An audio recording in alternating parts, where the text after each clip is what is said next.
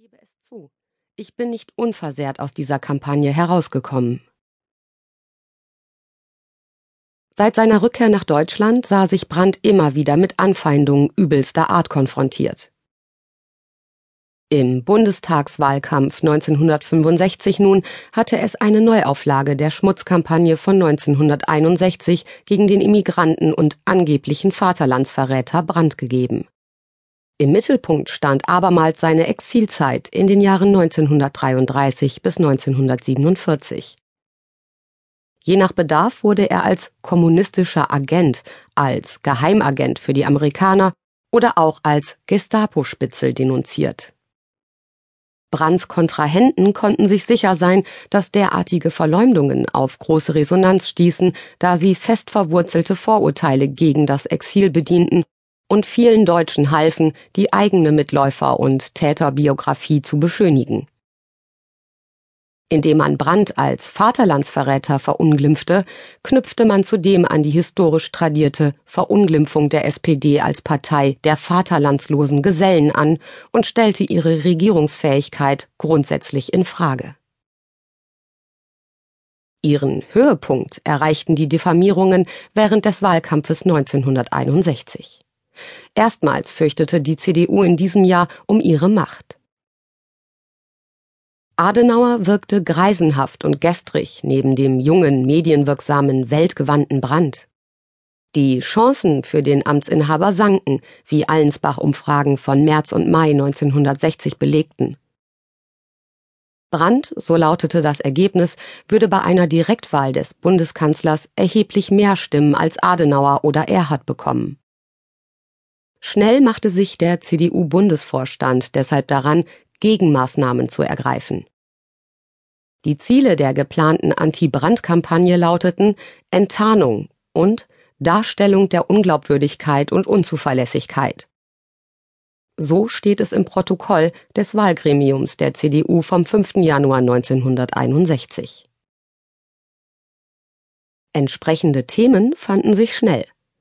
Brands Emigrationszeit, sein Namenswechsel, Brands Geburtsname lautet Herbert Ernst Karl Frahm, sein Einsatz im Spanischen Bürgerkrieg, vermeintlich als Kommunist, seine uneheliche Geburt und sein unmoralischer Lebenswandel, seine diversen erotischen Affären und sein Alkoholkonsum. In hunderttausender Auflage erschienen Bücher und Broschüren mit Titeln wie Wer ist Willy Brandt? Franz Josef Strauß geißelte in diversen Reden die Verfehlungen des SPD-Kanzlerkandidaten während des Exils und auch Bundeskanzler Konrad Adenauer scheute nicht davor zurück, Brandt direkt anzugreifen. Für seinen Ausspruch Herr Brandt alias Frahm den er einen Tag nach dem Mauerbau in einer Wahlkampfrede in Regensburg fallen ließ und in dem die bekannten Vorwürfe gleichsam in Kurzform beinhaltet waren, erntete er zwar auch Kritik, doch die blieb letztlich folgenlos. Es überwog die Zustimmung. Die unzähligen Schmähbriefe, die Brandt bekam, belegen, wie mächtig die Unionskampagne war. Die liberale und linksliberale Presse versuchte dem entgegenzuwirken.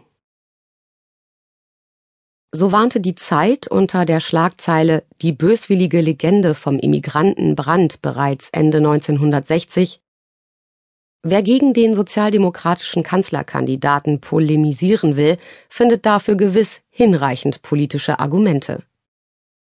Wer jedoch das Schicksal des Immigranten Willy Brandt für die Wahlkampagne auszuschlachten sucht, appelliert, so will es scheinen, an trübe nationalistische Ressentiments, die doch nichts anderes sind als ein unheilvoller Bodensatz in unserer Demokratie. Aber solche Appelle blieben ebenso folgenlos wie die Medien- und Pressearbeit der SPD und gezielt lancierte Publikationen.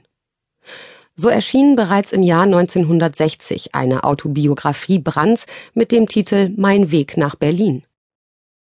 Aus heutiger Sicht wirkt sie seltsam defensiv, vor allem in der Darstellung der Immigration. Offenbar versuchte Brandt den Bedürfnissen der damaligen Leser so weit wie möglich entgegenzukommen. Erst in späteren Dekaden ging er offensiver mit seiner Exilzeit um.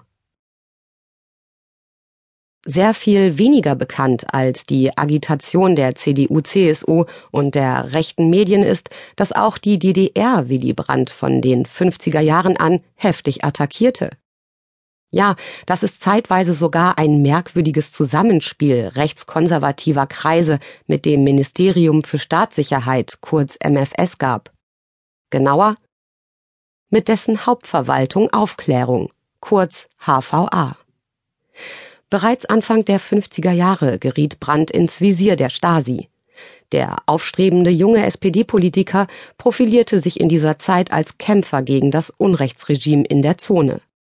Mehrere spektakuläre Reden und Auftritte, etwa auf einer Protestkundgebung gegen die Niederschlagung des Ungarnaufstandes am 5. November 1956, steigerten seine Popularität in Westberlin und der Bundesrepublik. In den Augen der DDR-Führung und der Stasi hingegen verkörperte er den Prototyp des kalten Kriegers. Vehement bekämpften sie den Kanzlerkandidaten der SPD. Das Ziel der DDR-Führung war es, Brandt zu diskreditieren und seine politische Karriere zu zerstören. Wie die Brandt-Gegner im Westen instrumentalisierte dabei auch die Stasi die Jahre der Emigration. 1957 spielte sie Mitarbeitern von Brandt Informationen zu, denen zufolge das Zentralkomitee der SED im Besitz von Unterlagen über Willy Brandts Zeit im Exil sei aus denen hervorgehe, dass er für die Geheimdienste Norwegens, Großbritanniens und der Sowjetunion